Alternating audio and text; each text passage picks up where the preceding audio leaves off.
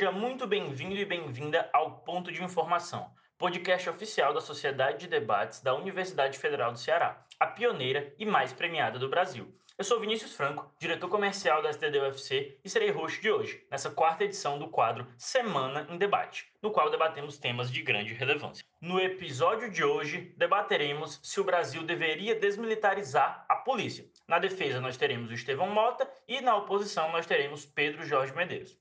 Não acabou, tem que acabar. Eu quero o fim da polícia militar. Quem nunca ouviu esta palavra de ordem entoada a cada manifestação popular, sobretudo nos grupos políticos de esquerda? Não importa o motivo do protesto, ela sempre aparece diversas vezes ao longo das, das passeatas. Até porque geralmente a PM, que, por ser polícia ostensiva, tem a responsabilidade de fazer o controle da multidão, que reprime violentamente essas manifestações, com bombas de gás, sprays de pimenta, cacetetes e muitas vezes, como muitos manifestantes falam, com nenhuma empatia. A cena é clássica e que o grito, da, é, o grito pelo fim da PM pede, na realidade, é essa desmilitarização, o que, entretanto, não tem nada a ver com a extinção propriamente dita da PM ou retirada do seu caráter militar pura e simplesmente. O que ocorre é que, embora a bandeira da desmilitarização seja praticamente uma unanimidade no campo progressista do país, na prática não vemos avançar esse debate sobre o que realmente representa a militarização, assim como a desmilitarização seria supostamente tão necessária. Então, é, hoje, é, os nossos debatedores vão justamente tentar não só explicar um pouquinho melhor para vocês o que é que significa essa desmilitarização, assim como apresentar visões, cada um é, de um lado, é sobre se a gente deveria ou não promover essa desmilitarização e se ela seria boa para o nosso país. Nossos debatedores terão, como de praxe, cinco rodadas, cada uma com três minutos de fala, trazendo em cada um argumentos pontuais para defender as suas respectivas posições. É importante também aqui relembrar que não necessariamente eles estão defendendo suas posições é, pessoais, tendo em vista que no nosso contexto de debate competitivo, assim como aqui no nosso podcast, nós sempre estamos, estamos apostos para defender qualquer um dos lados, independentemente das circunstâncias. Para isso, agora apresento a vocês nossos convidados de hoje. No time da defesa teremos Estevão Mota, o nosso querido tijolinho, um cidadão de Itapipoca que desbravou o mundo. Melhor debatedor do primeiro Open Natal, finalista em oito torneios, incluindo o Campeonato Brasileiro de Debates, o Campeonato de Master, Masters Brasil, além mesmo do Open Minas. Além de ter sido também campeão do primeiro Ceará Debates e de ser atualmente diretor acadêmico da Sociedade de Debates da UFC. Na oposição, nós teremos aí a volta do nosso querido Pedro Jorge Medeiros Filho, o homem conhecido pelo Bumba La Bumba Papai, campeão e melhor debatedor do sexto torneio temático de debates da UFC, campeão do segundo campeonato nordestino de debates, finalista do sexto campeonato brasileiro de debates, junto inclusive com o nosso querido Tijolinho e também do Open Minas, além de ser ex-diretor financeiro da STD, o meu antecessor querido aí. E para dar início ao nosso debate, eu chamo agora Estevão Mota pelo tempo de três minutos na defesa. Bom dia a todos, sejam todos muito bem-vindos ao nosso podcast. É a primeira vez que eu estou participando aqui, espero que seja a primeira de muitas. É sempre um prazer estar debatendo, seja do mesmo lado ou do lado contrário que o PJ. É muito bom ver ele de volta ao campo dos debates.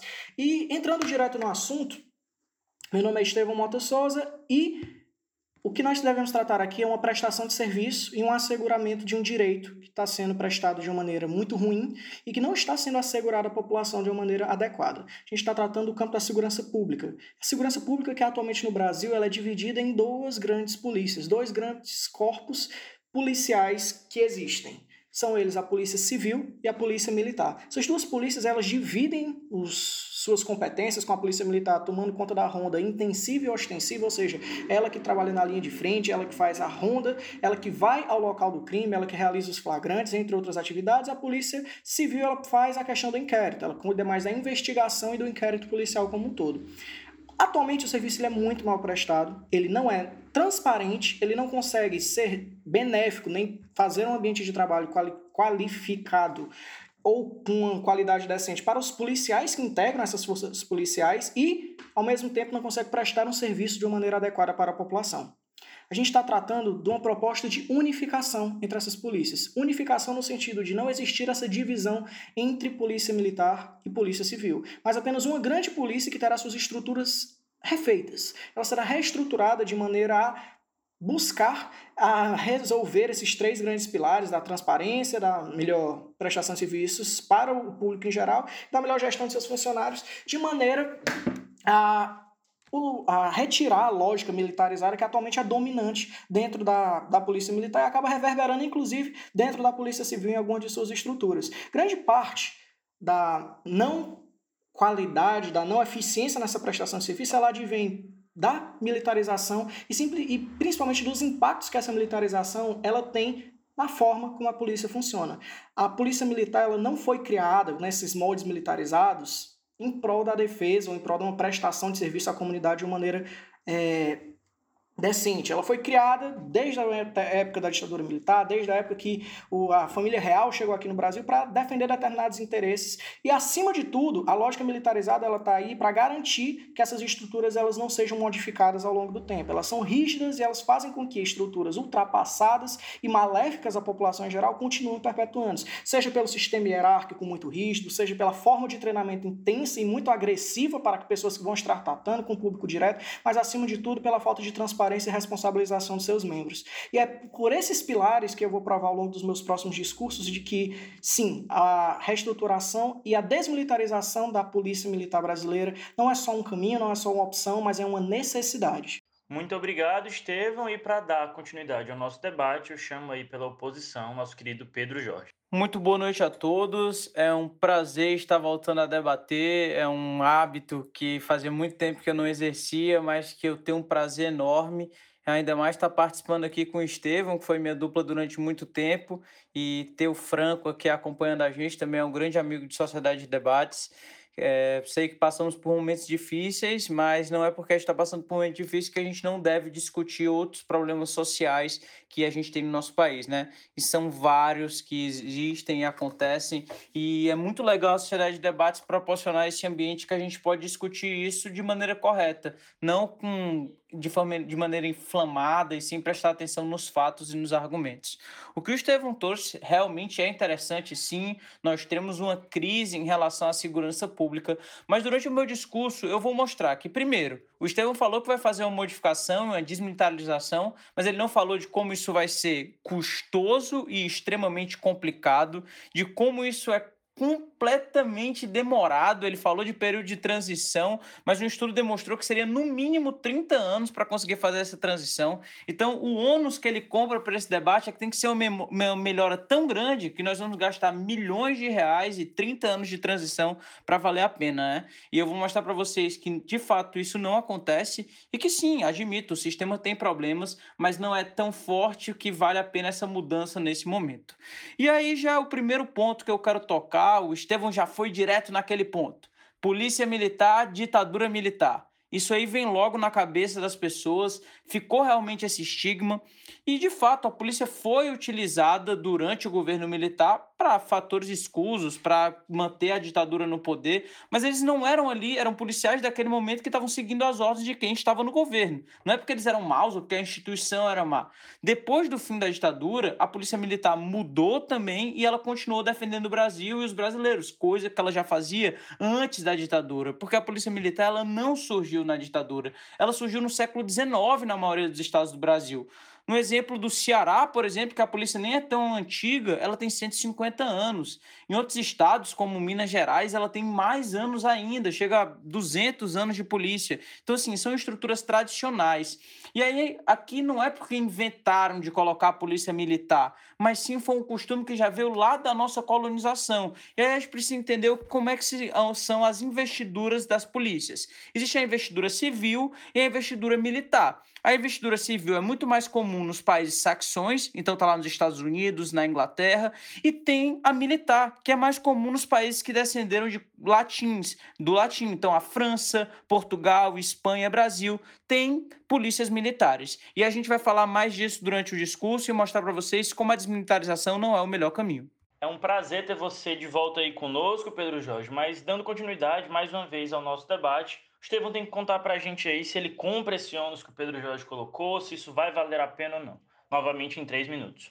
Obrigado, Franco. Obrigado, Pedro Jorge. Indo logo direto ao ponto. O primeiro ponto do porquê que essa reestruturação ela vale a pena, a ponto da gente se gastar esse tempo todo e esse tanto de dinheiro para a gente mencionar, para a gente investir e colocar em prática, é simplesmente o fato de que o status quo ele é muito ruim. O status quo nós fizemos uma polícia que atualmente faz com que em relação, principalmente, à maneira como ela trata os seus policiais, faz com que a profissão de policial no Brasil ela não seja só difícil, como ela seja impossível na maioria das vezes. De acordo com alguns dados da Human Rights Watch, é quatro vezes maior a chance de um policial no Brasil se matar do que uma pessoa comum. A cada dia, 43 policiais militares eles são afastados por pressão psicológica, por problemas psicológicos dentro do, do serviço. E a grande parte dos especialistas, que são os policiais militares, são os psicólogos da polícia, eles adotam três grandes razões para isso. É o estresse pela atividade, que isso aí a gente vai ter que conceder que existe num cenário ou no outro, a gente está tratando da atividade policial como um todo. Mas dois, e prestem atenção com isso, relação hierárquica e insatisfação com a polícia. Essas duas razões elas estão intrinsecamente ligadas à estrutura de militarização, principalmente quanto à relação hierárquica. Eu acho que todo mundo aqui concorda que um ambiente de uma empresa é legal, mas imagina uma empresa que você não pode reclamar do seu chefe, que senão você é preso. Imagina uma empresa em que você não pode desobedecer uma ordem ou questionar a ordem do seu superior porque você vai ser considerado um insubordinado. Imagina uma empresa em que você não tem como sugerir mudanças, você não tem como reclamar da, com, para pessoas que estão em cargos superiores a você, você não tem nenhuma noção de alteração daquela realidade para melhor. Pois é, essa é a realidade da polícia militar brasileira para quem é policial. É simplesmente manda quem pode, obedece quem tem juízo, só que na maioria das vezes não se questiona nem se essas ordens são corretas, se elas são injustas ou se elas fazem sentido. O policial militar e principalmente os praças, que são o grosso dessa polícia, eles são embrutecidos durante o seu tratamento, inclusive com diversas denúncias de lesões corporais, de mutilações e de abusos extremos que acontecem no seu ingresso contra a polícia e quando eles chegam lá, novamente são abusados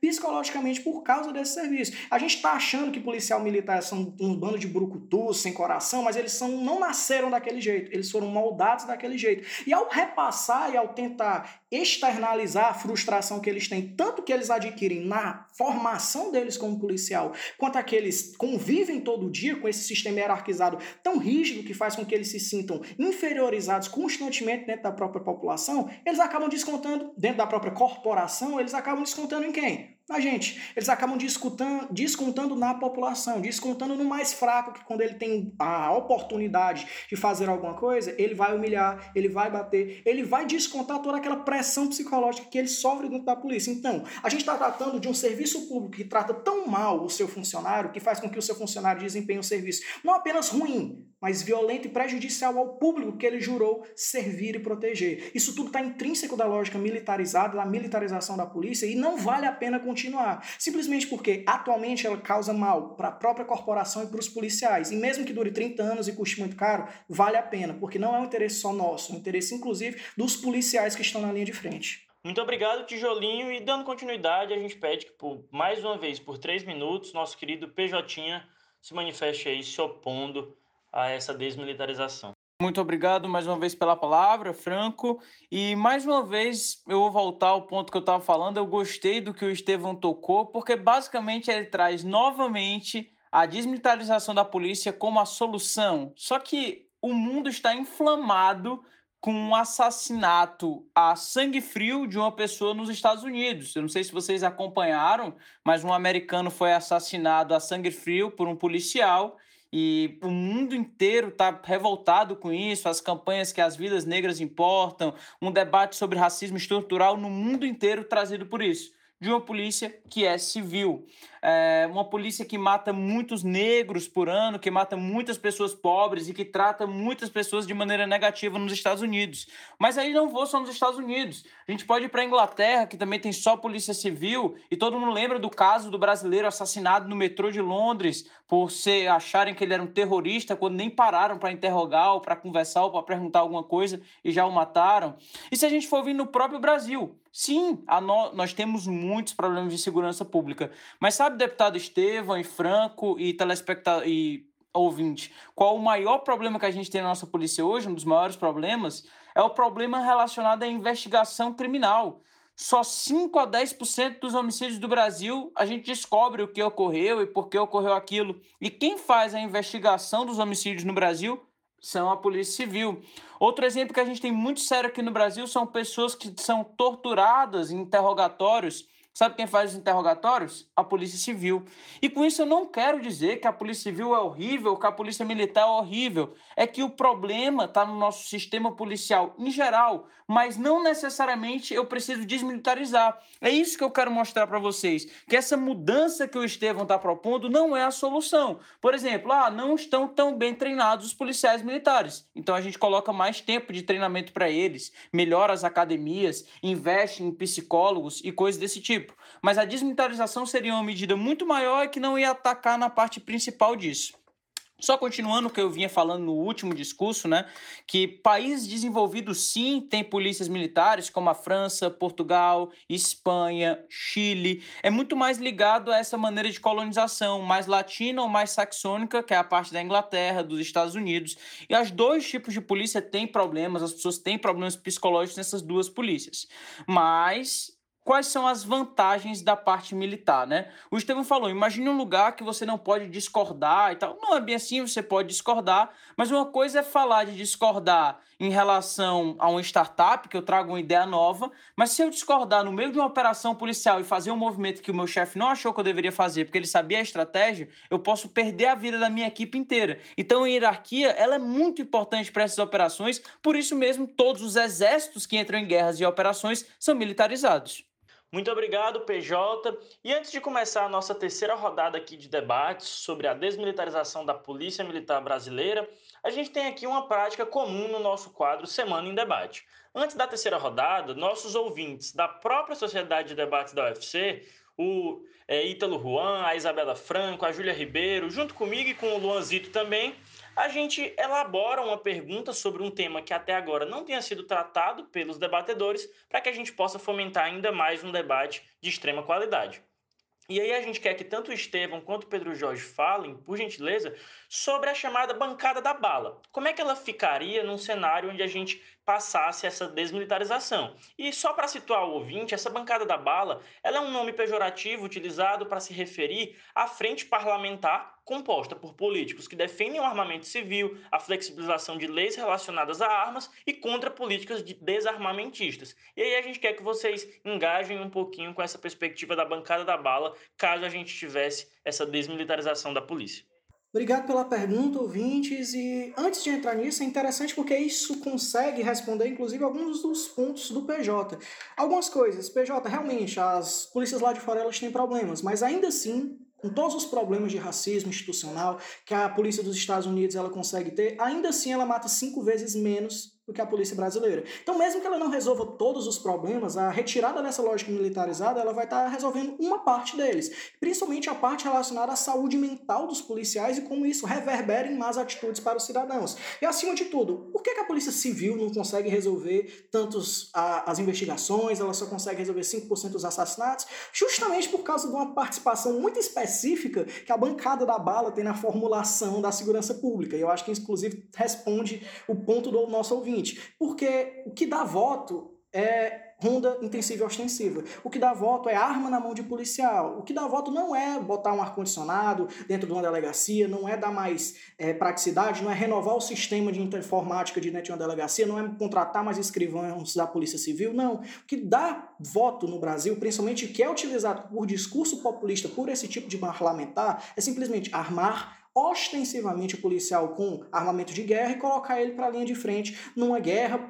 contra, associação, contra facções criminosas ou contra criminosos em questão. Ou seja, essa bancada ela consegue retirar, porque a gente está tratando um universo de recursos limitados, retirar dinheiro que deveria ser igualmente distribuído entre as polícias civil e militar e direcionando principalmente para militar, com contratação de novos policiais, com a criação de batalhões especiais para combate ao crime, como o Raio aqui no Ceará, como o BOP lá no Rio de Janeiro. Pois é, isso tudo dá, dá é, é, um a atenção maior para a polícia militar e ela recebe cada vez mais investimento. E mesmo com esse monte de investimento, pelo fato de uma má gestão, que inclusive está relacionada à lógica militarizada, porque grande parte dos investimentos eles são direcionados ou para aumentar o salário dos oficiais, ou então elas são direcionadas à alta caixa da polícia militar e pouco é revertido para os, os praças, para os cabos, para os sargentos, para os soldados, isso acaba sendo concentrado na mão da grande casta das altas patentes da Polícia Militar e não sendo direcionado para a Polícia Civil. Então, a resposta para a sua pergunta e para a pergunta do internauta é por causa dessa bancada da bala, é tudo direcionado para a Polícia Militar e a Polícia Civil não consegue desempenhar o seu papel da maneira como deveria porque falta a principal coisa que roda o mundo. Falta dinheiro, falta interesse, falta investimento. Porque mesmo que ele aconteça, ele não acontece na mesma intensidade que acontece na polícia militar. Eu unificando os dois, eu crio um fundo único para ser dividido entre as polícias. Mesmo que seja estadual. Em vez do Camilo Santana, que é o governador aqui do Ceará, simplesmente divulgar que vai fazer novo concurso para a PM, ele vai fazer novos concursos para a polícia. Ele vai contar novos materiais para a polícia, novos veículos para a polícia. A mera unificação desse já gera uma gestão mais estruturada, uma gestão mais eficiente desse dinheiro que vai ser repassado para elas. Porque ela não vai precisar ser separada em dois orçamentos e nesses dois orçamentos ser geridos de uma forma para a Polícia Civil, de outra forma para a Polícia Militar. Vai ser simplesmente mais eficiente a maneira como eu vou redistribuir o dinheiro e, com dinheiro eficiente, sendo eficientemente redistribuído, serviço vai ser eficientemente prestado. Então, eu unificar vai fazer com que mais eficiência e controle do dinheiro público aconteça dentro das polícias e, acima de tudo, um serviço melhor seja prestado com a boa gestão desses recursos que serão repassados. Obrigado, Estevão, e eu passo a bola para você, Pedro Jorge. E pela oposição, como é que você acha que fica a nossa situação política, é, sobretudo em relação à bancada da bala, caso essa medida que o Estevão está defendendo seja aprovada aí mais na frente? Muito obrigado pela palavra mais uma vez, Franco. E o Estevão ele traz sim pontos muito interessantes, falando dessa diferenciação de orçamento e tal, mas a gente tem que voltar lá para a nossa Constituinte, em 1988 para entender o motivo dessas divisões da polícia. E a divisão da polícia ela não é somente em civil e militar, mas a gente também tem polícia federal, polícia rodoviária, polícia aeroviária, tem vários tipos de polícia separados que vão fiscalizar áreas diferentes. E essas divisões elas são feitas pelo princípio da especialidade, da maior eficiência, né? Quando a gente vai olhar no direito administrativo. Então é uma maneira de dividir que o legislador encontrou lá na Constituinte de 88 para que a gente tivesse a máxima eficiência. Então, qual foi o pensamento daquele legislador lá em 88? Eu posso direcionar tudo que for de tecnologia, de informação e de pesquisa para quem está investigando. Em outra parte, eu coloco mais treinamento ostensivo, armas, carros. E dessa maneira eu consigo ter um direcionamento melhor e um treinamento melhor, porque aquela pessoa é especializada naquilo. Ela é especializada a todo dia prender pessoas ela teria uma especialização menor se um, três dias por semana ela prendesse e quatro dias por semana ela investigasse. Então, assim, quando eu especializo a polícia, ela fica melhor naquilo que ela faz. E foi isso que as pessoas encontraram lá atrás e decidiram colocar para o Brasil. Então, assim, não é tão verdadeiro esse discurso que só em centralizar tudo vai dar certo. E aí a gente volta mais uma vez àquilo que eu falei sobre a dificuldade de unificação é, a polícia militar é muito maior do que a polícia civil, né? Tipo, ela deve ter quatro, cinco vezes o tamanho da polícia civil. Então, convencer a todas essas pessoas saírem de uma estrutura militar para se unir com o pessoal da polícia civil ia ser uma integração muito complicada, que ia ter muito atrito e muita dificuldade. Além de eu ter que ensinar uma nova coisa para aquelas pessoas militares se elas vão entrar na parte civil, ter uma nova divisão de áreas, os civis ia ter direito de entrar na parte ostensiva. Então, ia ser muito complicado de reorganizar isso e fazer isso rodar direitinho. E aí a gente vai para as vantagens que tem a investidura militar, mas antes disso eu queria falar sobre essa questão da bancada da bala, né? A bancada da bala só demonstra, eh, esse nome é pejorativo, como o problema, se for a militarização, é, estar com muitas armas ou coisa do tipo, não é só desmilitarizar a polícia que a gente resolveu isso e acabou o problema que a gente tem, entendeu? A gente tem que ver que há uma diferença entre investidura militar e ideologia militar agressiva, ideologia de guerra, que é o que a bancada da bala traz, por exemplo. Então, o que o Estevão quer unir é esses dois pensamentos. Ele quer unir essa ideologia de guerra e agressividade, poucos direitos humanos ou coisa do tipo, com polícia militar. Só que não. Investidura militar é apenas que ela segue princípios hierárquicos e de treinamento militar mas não necessariamente que ela é a favor dessas coisas da bancada da bala. Então, o que eu quero dizer com isso? Que mesmo que eu tire essa militarização, essa investidura militar, essa parte negativa da ideologia da guerra que essa bancada tanto prega vai continuar existindo. Então, o problema que ele fala não vai ser resolvido. Obrigado, Pedro Jorge. E aí tá novamente com você, Estevam. Pelo lado da defesa, mais três minutos para nos dizer por que, que a gente deve desmilitarizar a polícia. Obrigado, Franco. PJ, você me deu um argumento, na verdade. Por que é que, como você falou, a polícia militar é quatro vezes, cinco vezes maior do que a polícia civil? Justamente porque ela concentra investimentos só nela e a polícia civil ela acaba sucateada. Se as duas estão sucateadas, uma está bem mais do que a outra, na melhor das hipóteses. E a polícia civil ela não consegue botar para frente grande parte dos conceitos que são muito essenciais para o nosso processo é, criminal, para todo o nosso direito, simplesmente porque ela não tem verba e ela não tem é, infraestrutura para tal. A gente só consegue condenar alguém se a gente tiver um inquérito, e esse inquérito ele só é feito pela Polícia Civil. A gente não vai conseguir punir mais, mesmo com base nesse discurso punitivista, se a gente não tiver investimento em uma grande polícia. É melhor do que a gente tentar tirar de um para dar para o outro, é melhor unificar tudo e investir na mesma forma. Outra coisa, você mencionou lá atrás que ah, esse tipo de hierarquia é importante, porque no meio de uma operação pode levar, risco, a, levar em risco a vida do meu companheiro, só que a gente não trata tratando de, no meio da operação, acontecer uma divergência. A gente está falando do planejamento de como as viaturas vão acontecer, como as viaturas vão rodar em determinados bairros. A gente está falando de, de orientações de como vai acontecer a abordagem dos cidadãos, do planejamento das operações mais do que qualquer outra coisa. Esse planejamento ele acontece muito com manda quem pode, obedece quem tem juízo. Justamente pela essa falta de interação, essa falta de diálogo, é que acontece que elas são muito invasivas, são muito incisivas e, na maioria das vezes, ineficientes. Mas agora, indo para frente dentro do nosso debate, porque a gente vai tratar de outro ponto muito importante dentro dessa discussão, que é transparência. Quantos policiais militares, quantos casos vocês já ouviram falar de policiais militares sendo punidos, sendo responsabilizados, sendo demitidos por questões realizadas, por crimes, por delitos realizados enquanto estavam em serviço? Você pode citar 5, você pode citar 10, mas esses são apenas uma pequena parcela do que acontece no Brasil. Abusos policiais são recorrentes, diários e extremamente danosos e lesivos à população. Eles acontecem todos os dias e são concentrados nas populações mais vulneráveis dentro do Brasil, que, é as, que são as pessoas é, que vivem em comunidades, que são as pessoas de classes mais baixas e principalmente as pessoas negras. Esse tipo de abordagem policial incisiva e abusiva, concentrada nessas pessoas mais frágeis, ela na melhor das hipóteses, pro, num caso de mantermos esse status quo, mesmo que ela não seja intrinsecamente ligada a essa militarização, é por causa da militarização que ela não é punida como ela deveria ser. Atualmente, os policiais militares eles são julgados por seus pares, são julgados por seus semelhantes. E antes disso, eles são julgados por uma corregedoria interna que trata dos, do, dos, aconteci, dos acontecimentos durante o serviço. Não sei se vocês conhecem a chacina de Genópolis, em que a polícia simplesmente barrou um baile funk, fechou as nove saídas e o resultado daquilo foram mais de 20 pessoas mortas pisoteadas. Quantos policiais saíram dali punidos? Nenhum, porque a corregedoria considerou a ação lícita e inclusive aplaudível. Ou seja, ter policiais militares com essa lógica militarizada, julgando seus semelhantes, é, fiscalizando seus semelhantes, ela só um passo a mais para a impunidade e um passo a mais para a gente continuar não resolvendo o grande problema de abuso policial que acontece no Brasil. Porque quem está no fim da linha é quem sofre mais. Os mais frágeis estão sofrendo atualmente. Por eles estarem sofrendo atualmente é que a gente se encontra o ônus de demorar, de ser caro. Mas pelo menos tem uma grande probabilidade de resolver. Porque se não está ligado à militarização a causa, a consequência da falta de punição está relacionada a isso. Obrigado, Tijolinho.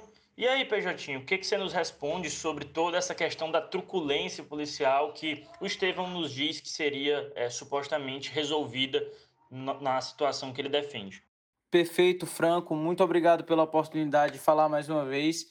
E eu já mostrei aqui como mudar somente para a Polícia Civil não resolve a questão da truculência, né? Sempre a gente, mais uma vez, essa confusão. A ideologia de guerra e de agressividade confundida com a militarização da polícia, que é a investidura militar. Então, assim, um policial, uma pessoa pode ter investidura militar e não ter uma ideologia de guerra. Vou dar um exemplo: um médico militar, ele não está lá para matar ninguém, mas ele tem um treinamento militar, ele está lá para salvar pessoas. Então, ele tem investidura militar, mas ele não tem ideologia de guerra. Um bombeiro militar está lá para apagar incêndios. Ele é treinado com investidura militar, mas não tem a ideologia de guerra. É essa diferenciação que precisa ser feita e que o Estevão está falhando a todo momento. Como pode ter pessoas que não têm investidura investidura militar e tem essa ideologia de guerra agressiva, de matância, que a gente liga a esse nome polícia militar. Então, por exemplo, a gente tem a polícia dos Estados Unidos que mata muitas pessoas, tem a polícia no Brasil civil que também é muito agressiva. Tem um exemplo aqui, vamos falar das guardas municipais. Quem não lembra das pessoas que apanharam muito ali no Cocó para a construção dos viadutos pela Guarda Municipal de Fortaleza, que é uma polícia civil. Então, assim, isso pode acontecer tanto na civil quanto na militar. Ele não demonstra em nenhum momento porque desmilitarizar vai levar a isso. Mas voltando à parte da investidura militar, né? Como é que ele está falando aí? As pessoas não são punidas, não acontece nada. O problema da impunidade no Brasil ele pode até ser mais grave, está em vários setores, mas não está diretamente ligado ao militarismo nesse caso. Até porque o Código Penal Militar é muito mais rígido que o Código Penal normal dos civis. Então, a partir do momento que eu tiro os policiais militares do Código Penal Militar, que é mais rígido, eu faço é facilitar para eles. Eu dou uma abordagem maior, demora mais para ter os julgamentos, então ele consegue fugir mais, fazer mais recursos, fugir mais daquilo, não ter uma corregedoria interna, demorar, ter que ser denunciado por fora. Então, assim, não é tão simples quanto o Estevão fala, que se a gente deixar de ter uma polícia militar, vai ser mais investigado e vai ser mais punido. Eu concordo que muitas pessoas não são punidas, mas na verdade a hierarquia militar eleva o número de punições e de acompanhamento disso aí, porque é um acompanhamento maior, um respeito de hierarquia é mais rígido em relação às regras, as regras quebradas são punidas, como ele disse, as pessoas podem ser presas no quartel por erros, por falhas em relação às regras. Então, assim, por essas regras serem mais rígidas, há um controle maior. Tanto que os casos de corrupção na Polícia Civil também são enormes, os casos de assassinato sumário da Polícia Civil também são enormes e também não são julgados. Então não é necessariamente que isso acontece por causa da Polícia Militar, por ela ser ter investidura militar, mas sim por um problema geral de falta de acompanhamento no país e isso aí eu concordo que a gente tem que mudar. Mas eu ainda não entendi, o Estevão ainda não conseguiu mostrar por que eu deixar de ser uma polícia militar vai melhorar a qualidade de vida desse atendimento? Eu queria que ele tocasse nesse ponto aí da transparência com mais cuidado aqui para frente. Obrigado, Pedro Jorge. A gente teve quatro rodadas disputadíssimas de debate entre nossos queridos Pedro Jorge e Estevam.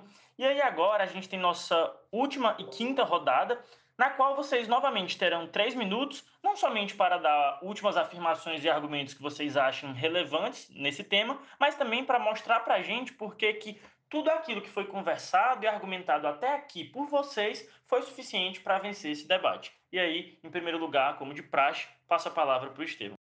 Obrigado, Franco. Vamos lá, PJ. Respondendo e acatando ao seu pedido de por que, que essa militarização e a ausência dela vai melhorar o serviço, porque, um, essa mentalidade de guerra que você fala, ela pode não ser presente em outros tipos de instituição, como os bombeiros, como as outros tipos de polícia, como a própria polícia civil, mas o que acontece é que esse embrutecimento, que é o que você chama de mentalidade de guerra, ela é transpassada nos exames, nos exames de admissão para a Polícia Militar, nos treinamentos e especializações que acontecem dentro da corporação e ela é a todo tempo reforçada no dia a dia daquela polícia. Então, beleza, mesmo que a investidura militar ela não automaticamente seja acompanhada desse tipo de mentalidade, Atualmente no Brasil ela é. E atualmente no Brasil nós não conseguimos desvinculá-la, simplesmente pelo fato de que se tornou uma cultura tão grande dentro das corporações policiais e que elas se tornaram parte da polícia como um todo. E acima de tudo, por que, que essa transparência, essa responsabilização, ela vai ser melhor se a gente tiver uma polícia unificada?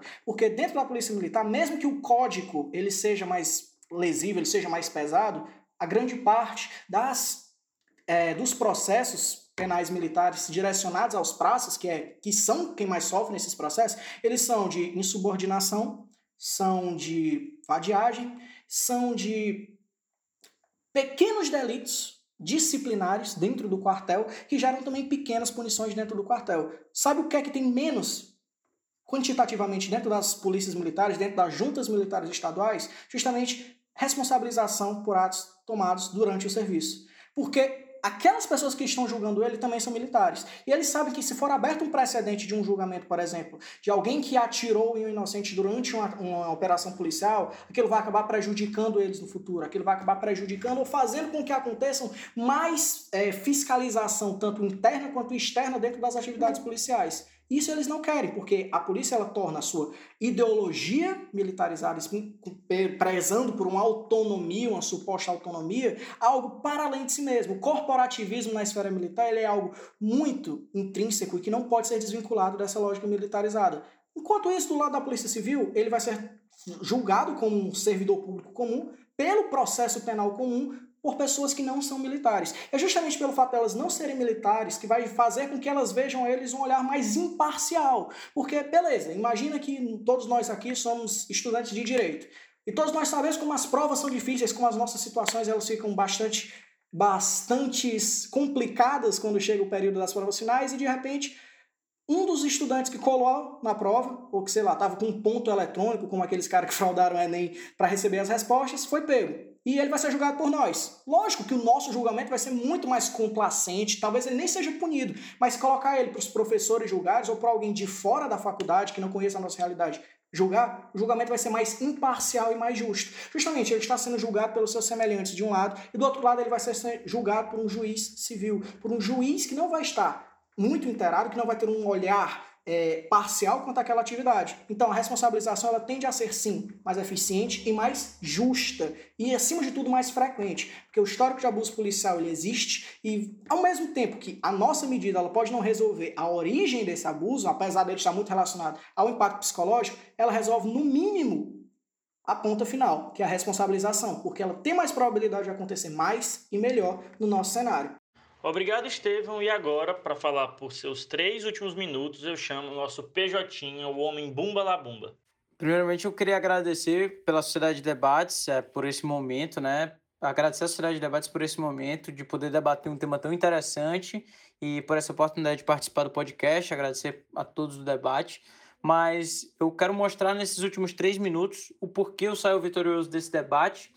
É, não por ser senhor da razão, mas sim por mostrar apenas que não há um nexo de causalidade imediato com o que o Estevão defende, o fim da investidura militar em relação à PM no Brasil, com a melhora da nossa segurança pública. Não há um vínculo direto com isso. Todos aqui concordamos desde o início do debate que existem problemas em relação à segurança pública muito graves, que a Polícia Militar, inclusive, precisa de reformas, que a Polícia Civil precisa de reformas, que a forma que a gente gasta o dinheiro precisa de reformas, mas não há essa comprovação que deixar e abandonar a Polícia Militar a investidura militar vai ser o que vai resolver isso. Em nenhum momento, durante os cinco discursos do Estevam, ele conseguiu mostrar que isso ia ser melhor do que a polícia civil, já que do que a polícia militar, civil ia ser melhor do que a militar, já que em vários exemplos que eu dei aqui de países que têm polícia civil e na própria polícia civil do Brasil, a gente tem esses grandes problemas e muitos que acontecem. Mas indo para o que ele falou aqui no último discurso, que é em relação ao treinamento dos policiais já deixarem eles dessa maneira, é o que eu tenho que falar de interessante para o Estevão, que as outras polícias que mesmo não são militares, elas utilizam das estruturas militares para formar os seus policiais. Então, por exemplo, a polícia americana, ela faz um treinamento rígido, ela usa fardas, ela usa os códigos de regras, só que lá não é o soldado e o tenente, é o, o xerife e as outras pessoas abaixo. Então, assim, ela é militarizada da mesma maneira, na maneira do treinamento, apesar deles serem civis. Então, a única diferença seria em relação ao julgamento final, a parte da responsabilização que ele vinha falando. Mas, mesmo em todos esses pontos que ele disse, eu já falei aqui que o Código Penal Militar é mais rígido, hoje em dia, todas as polícias militares estaduais do Brasil possuem ouvidorias. Então, assim, qualquer pessoa, qualquer cidadão pode denunciar um policial e aquela denúncia ela é levada a cabo e vai ser discutida. E outra, o Ministério Público ele tem atuação junto com as polícias militares na investigação de excessos, de chacinas, de erros. Então, assim, a gente tem uma investigação externa do que acontece ali. Então, eu tenho tanto uma parte externa que vai garantir que aumente essa, diminua a impunidade, aumenta a punibilidade de quem errou, e também eu tenho um código que é mais rígido. Outra coisa coisa, até em relação a isso aí, a estabilidade de um policial militar, por exemplo, no Ceará, ela só é atingida depois de três anos de serviço. Então, assim, isso é possível porque ele é militar. Então, eu garanto se durante esses três primeiros anos ele fizer alguma coisa errada, ele já vai ser demitido. Então, mais rápido eu corrijo a corporação. Então, assim, não ficou claro durante esses cinco discursos do Estevão como fazer todo esse processo custoso que vai demorar 30 anos vai ser tão melhor para a polícia e para a segurança pública do Brasil. Existem outras medidas melhores e mais rápidas de se adotarem. Muito obrigado e um abraço a todos. E com isso, encerramos as rodadas da quarta edição do nosso quadro Semana em Debate. A gente teve aqui hoje a participação de dois membros muito, muito especiais na história do nosso projeto.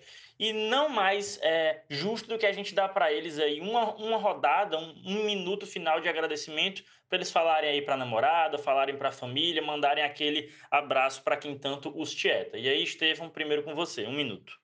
Eita, rapaz, isso é comigo. De acordo com algumas más línguas dentro do movimento, eu só, a coisa que eu faço melhor é me apresentar e agradecer, então agora eu vou fazer bem feito, que eu tenho um minuto.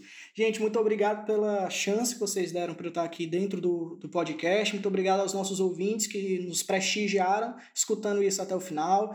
E, acima de tudo, obrigado ao PJ e ao Frank. É muito bom e interessante estar aqui com a pessoa que foi minha dupla é minha atual dupla, então é muito bom e gratificante para mim. Sempre ótimo ouvir o PJ de novo, a pessoa que é, junto comigo galgou onde a gente conseguiu galgar, as finais mais importantes das nossas carreiras. Então, no final, muito obrigado a todos. Meu nome é Estevão Mota Souza e até a próxima, gente. Galera, é muito obrigado pela oportunidade mais uma vez. Eu já sou um membro emérito da Sociedade de Debates da UFC, então já me afastei do movimento. Então, assim, ainda sinto saudade, é, me aposentei, então gosto muito disso aqui. É um prazer enorme estar podendo ajudar a Sociedade de Debates e participar disso. Se eu fizer mil vezes isso aqui, eu ainda não consigo pagar nem 10% do que vocês me ensinaram e o que eu aprendi no projeto. A pessoa que eu me tornei foi muito graças ao que eu aprendi nisso aqui aprender a entender ideias diferentes, escutar todo mundo e poder debater qualquer tema. Então, assim, só tenho a agradecer, convidar as pessoas para conhecerem tanto o podcast como o projeto Sociedade de Debates da UFC. E espero que todos vocês estejam bem, com saúde, e espero que a gente passe logo por essa situação. Muito obrigado pela oportunidade e um beijão para todo mundo. Muito obrigado mais uma vez pela participação de vocês, Pedro Jorge, Estevão. A gente também agradece aos demais membros da STD que trabalham diretamente na produção do podcast. Afinal de contas, essa iniciativa e esse quadro, eles não seriam possíveis sem o empenho de cada um de vocês, especialmente aqueles da equipe do marketing, os quais dão um suporte indescritível aos nossos debatedores e à nossa equipe aqui dessa produção. Além disso, a gente aproveita para parabenizar o Ítalo Juan e o Pedro Vitor, membros do projeto que fizeram aniversário na semana passada. Além disso, a gente tem aqui que deixar um parabéns especial. Afinal de contas, no último domingo, a gente teve a final do campeonato feminino, o Maria Curupaiti. E nele, as nossas debatedoras Júlia Ribeiro e Isabela Franco, que são membra, membras aspirantes do nosso projeto, entraram no ano passado, elas se sagraram campeãs. Finalmente, elas tiveram o primeiro título delas no movimento de debates competitivos.